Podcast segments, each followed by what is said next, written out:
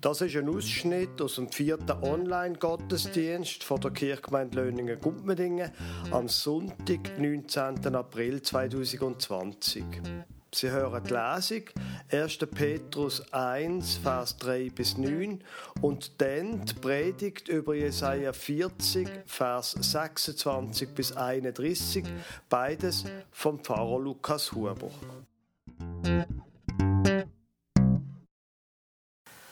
Möchte Ihnen einen Text vorlesen aus dem 1. Petrusbrief, aus dem Kapitel 1, 3, Vers 3 bis 9. Gelobt sei Gott, der Vater unseres Herrn Jesus Christus, der uns nach seiner großen Barmherzigkeit wiedergeboren hat zu einer lebendigen Hoffnung durch die Auferstehung Jesu Christi von den Toten, zu einem unvergänglichen und unbefleckten und unverweltlichen Erbe, das aufbewahrt wird im Himmel für euch, die ihr aus Gottes Macht durch den Glauben bewahrt werdet zur Seligkeit, die bereitet ist, dass sie offenbart werde zu der letzten Zeit. Dann werdet ihr euch freuen, die ihr jetzt eine kleine Zeit, wenn es sein soll, traurig seid in mancherlei Anfechtungen auf das euer Glaube bewährt und viel kostbarer befunden werde als vergängliches Gold, das durchs Feuer geläutert wird, zu Lob, Preis und Ehre, wenn offenbart wird Jesus Christus.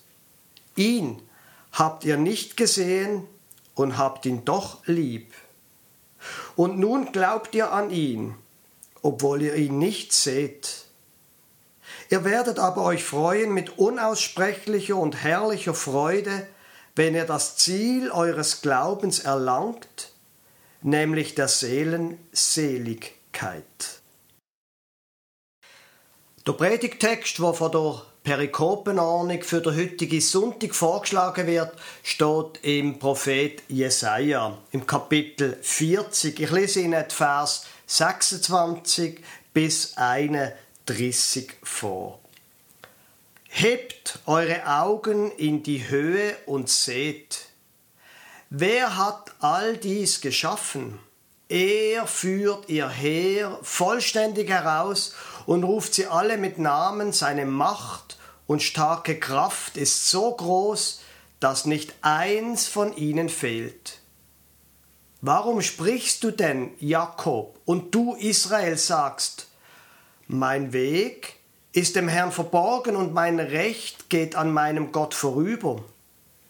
Weißt du nicht? Hast du nicht gehört? Der Herr, der ewige Gott, der die Enden der Erde geschaffen hat, wird nicht müde noch matt. Sein Verstand ist unausforschlich. Er gibt dem Müden Kraft und Stärke genug dem Unvermögenden. Jünglinge werden müde und matt, und Männer straucheln und fallen, aber die auf den Herrn harren, kriegen neue Kraft, dass sie auffahren mit Flügeln wie Adler, dass sie laufen und nicht matt werden, dass sie wandeln und nicht müde werden. Die Predigt fängt inhaltlich an, quasi gerade am Anfang, beim ersten Vers. Da hebt eure Augen in die Höhe und seht, wer hat das alles geschaffen? Wenn ich hier übers Klecki schaue, es so schön. Hier hinten Gumpmendingen. Ich frage mich immer, warum der Turnverein Löningen im Kränzli sich immer lustig macht über Gumpmedinger. Ist doch so schön da. Ich verstand die Leute, die irgendwie sagen, also das mit Gott ist mir nicht so klar, aber wenn ich da stand zum Beispiel und die Schönheit von der Natur anschaue, das kann doch nicht einfach nur alles Zufall sein und Materie da muss es doch etwas geben wie eine höhere Macht, wie, wie ein Schöpfer. jemand, wo das Wunderbare da alles gemacht hat, das Klecki. Und vielleicht sogar jemand, wo, wo noch heute über allem steht, wo uns beschäftigt. Ich verstand die Leute. Müsste nicht einen Gott geben?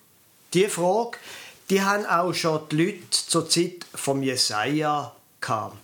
Ganz genau haben sie noch eine andere Frage gestellt. Nämlich nicht nur Gott, gibt es die überhaupt, sondern Gott, wo bist du jetzt in dieser Krise? Das ist ja interessanterweise eine Frage, die man jetzt in diesen Tagen auch wieder hört von Menschen. Gott, warum lässt du das alles zu? Was ist das für ein Gott, der so etwas zulässt? Und ich bin dann immer wieder erstaunt bei manchen Menschen, dass ich den Eindruck habe, aber Moment, wenn es gut gegangen ist, dann ist doch das mit Gott gar nicht so ein Thema gewesen. Das ist eine Erfahrung, die die Kirche zu allen Zeiten gemacht hat. Wenn es gut gegangen ist, haben sich die Leute nicht, haben viele Leute nicht groß nach Gott gefragt, aber kaum ist eine Krise da, schon fragen viele Leute nach Gott. Ein bisschen so wie bei manchen Politikern, wo, wenn es Erfolg gibt, zeigen sie auf sich und wenn es irgendeinen Misserfolg und eine Schwierigkeit gibt, dann zeigen sie ganz schnell auf andere Menschen. Wobei, auf der anderen Seite, ich kenne das von mir selber auch. Natürlich, ich gehöre zu den Leuten, die auch in den guten Zeiten Gott danken. Auf der einen Seite, weil es einfach das Richtige ist, Gott zu danken. Weil es einfach gut ist. Und auf der anderen Seite, weil es mir selber gut tut. Man weiß ja aus vielen, ähm, also man weiß ja aus vielen Studien, dass dankbare Menschen glücklichere Menschen sind. Und ich, ich will ein glücklicher Mensch sein. Und gleich, wenn ich in der Schwierigkeit bin, dann bete ich noch ganz anders, als wenn es gut läuft. Das ist schon so. Und Schwierigkeiten, die haben wir jetzt. Also wirklich. Ich glaube, in diesen Zeiten hilft es den Menschen, die auch in den guten Zeiten die Beziehung zu Gott schon gepflegt haben. Vielleicht ist es so wie sonst in Freundschaften, auch unter Menschen. Wenn man in den guten Zeiten die Freundschaften gepflegt hat, dann sind die Freunde auch da, wenn es mal ein bisschen raucher wird und wenn man in Schwierigkeiten steckt. Das ist ja wie eine Art auch der Grund, dass der Kirchenstand von der Kirchgemeinde Löningen Gumpmedingen sich das Leitbild gegeben hat, Beziehungen knüpfen, Leben gestalten, Glauben vertiefen. Es hängt eben von den Beziehungen ab und es geht ums Leben und das mit dem Glauben, wenn das in den guten Zeiten schon gefördert worden ist, dann hilft es auch einem nachher in den Schwierigkeiten. Trotzdem, die Frage, taucht im menschlichen Leben immer wieder auf, Gott, wo bist du?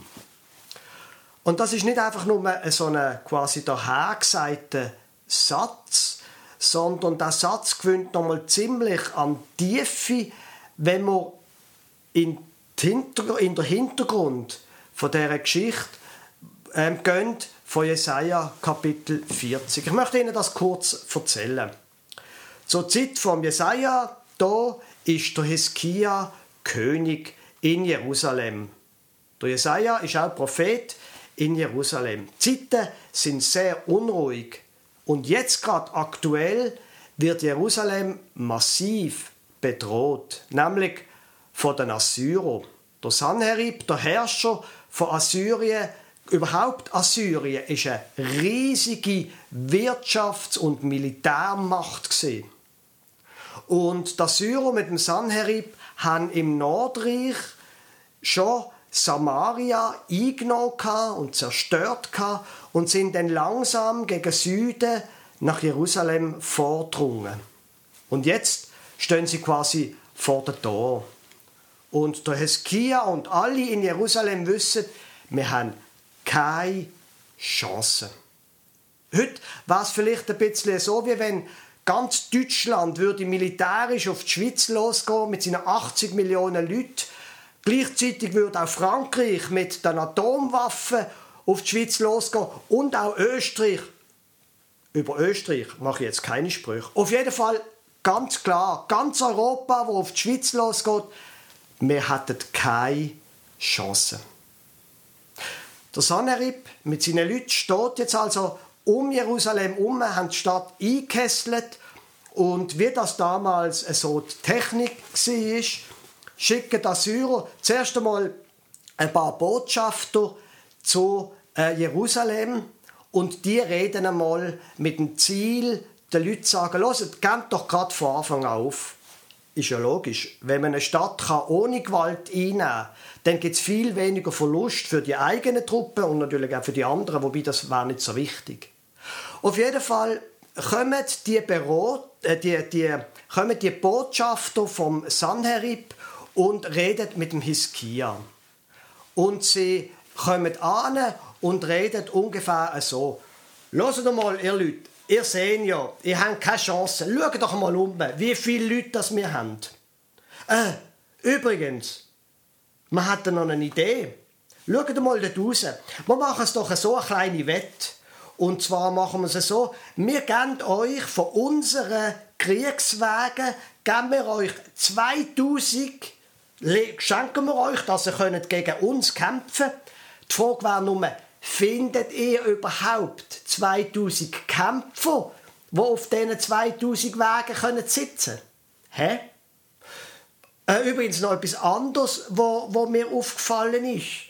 Ähm, haben wir eigentlich mal beobachtet, was die anderen Götter, wie die anderen Götter haben können helfen. Dort weiter im Norden, Samaria und all die anderen Städte, haben noch gesehen, was die Götter haben können. Ja, euer Gott, der wird doch auch nicht können retten. Also kommt, geht doch einfach auf. Man nennt das in der Theologie Disputationswort. Man geht an, man redet mit den Leuten eigentlich im Ton ein bisschen freundlich, aber doch so, dass man ein paar Tatsachen aufzählt und der Gegner ein bisschen lächerlich macht und am Schluss sagt, gib doch auf. Ich würde Ihnen übrigens raten, die Disputationstechnik nicht anzuwenden, wenn Sie einmal in einen Streit geraten mit dem Ehepartner oder mit dem Chef. Ich bin nicht sicher, ob das eine gute Idee wäre. Auf jeden Fall kommen sie so und der Hiskia, der König, weiß, wir sind einfach komplett verloren. Aber dann kommt der Prophet, der Jesaja, und sagt zum König: König, weißt was? Gib nicht auf. Mach da nicht auf. Gott wird dich retten. Und der Hiskia schaut um sich herum und er weiß, da muss, müsste ein Wunder passieren, sonst haben wir keine Chance. Aber tatsächlich, das Wunder passiert. Notment ziehen die Assyrer ab. Jerusalem ist gerettet. Mindestens einmal für die Zeit da. So, und dann und damit kommen wir jetzt langsam wieder zum Predigtext. Und dann, ganz überraschend, sagt der Jesaja etwas, wo er genau die Disputationstechnik übernimmt und mit dem nicht will die Menschen erniedrigen und zum Aufgeben bringen, sondern will genau das Gegenteil. Er tut genau die Technik von der Disputationstechnik wieder an, tut er anwenden.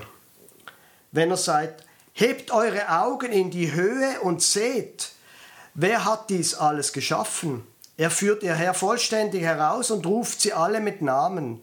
Seine Macht und starke Kraft ist so groß, dass nicht eins von ihnen fehlt. Warum sprichst du dann, Jakob, und du, Israel, sagst, mein Weg ist dem Herrn verborgen und mein Recht geht an meinem Gott vorüber? Weißt du nicht? Hast du nicht gehört? Der Herr, der ewige Gott, der die Enden der Erde geschaffen hat, wird nicht müde noch matt. Sein Verstand ist unausforschlich. Er Gib dem Müden Kraft und Stärke genug dem Unvermögenden. Jünglinge werden müde und matt und Männer straucheln und fallen, aber die auf den Herrn harren, kriegen neue Kraft, dass sie auffahren mit Flügeln wie Adler, dass sie laufen und nicht matt werden, dass sie wandeln und nicht müde werden.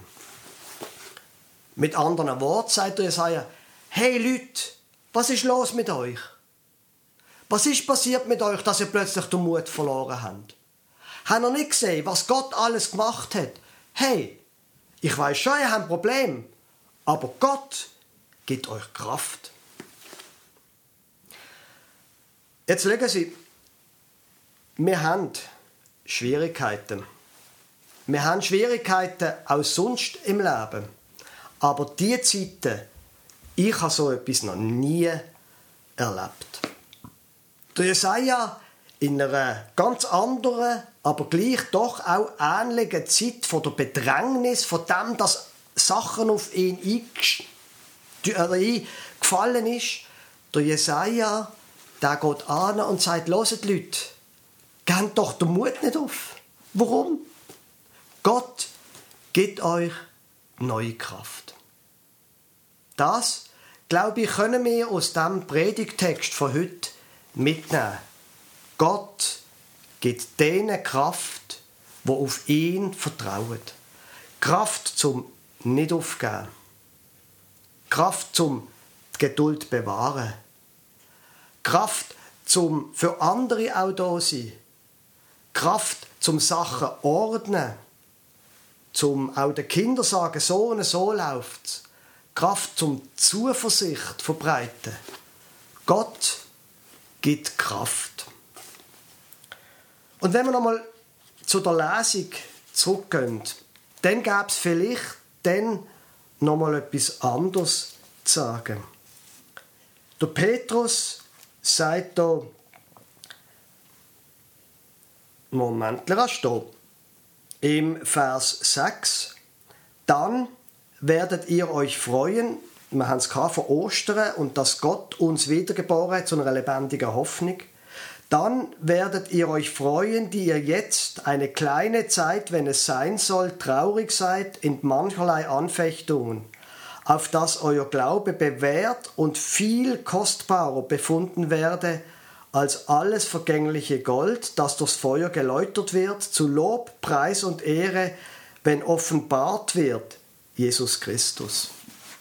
Natürlich, wir haben jetzt Schwierigkeiten.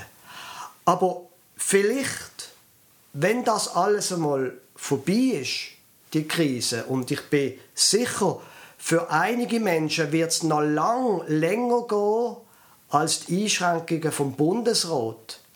Aber wenn die Krise einmal vorbei ist, dann glaube ich und hoffe ich und vertraue darauf, dass wir dann einmal zurückschauen können und zum Beispiel unseren Enkel erzählen, weißt, es ist schon eine unglaubliche Zeit die ich noch nie vorher erlebt habe.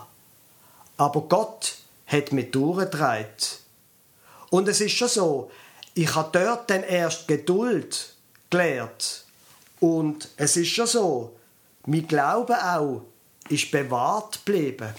Und drum, Enkel, rate ich dir einfach, vertrau auf den Gott. Schon jetzt, jetzt, wo es gut geht. Weißt ich kann jetzt zurückschauen und ich habe erlebt, dass Gott treibt und dass Gott Kraft gegeben hat. Drum, mein Enkel, vertrau jetzt schon auf Gott. Und ich hoffe und glaube und vertraue auch darauf, dass es so ist und wird sein, wie es in dem alten Lied geheißen hat und heißt: Hier sind die starken Kräfte, die unerschöpfte Macht, das weisen die Geschäfte, die seine Hand vollbracht. Er weiß viel tausend Weisen zu retten aus dem Tod, ernährt und reichet Speisen zur Zeit der Hungersnot. Amen.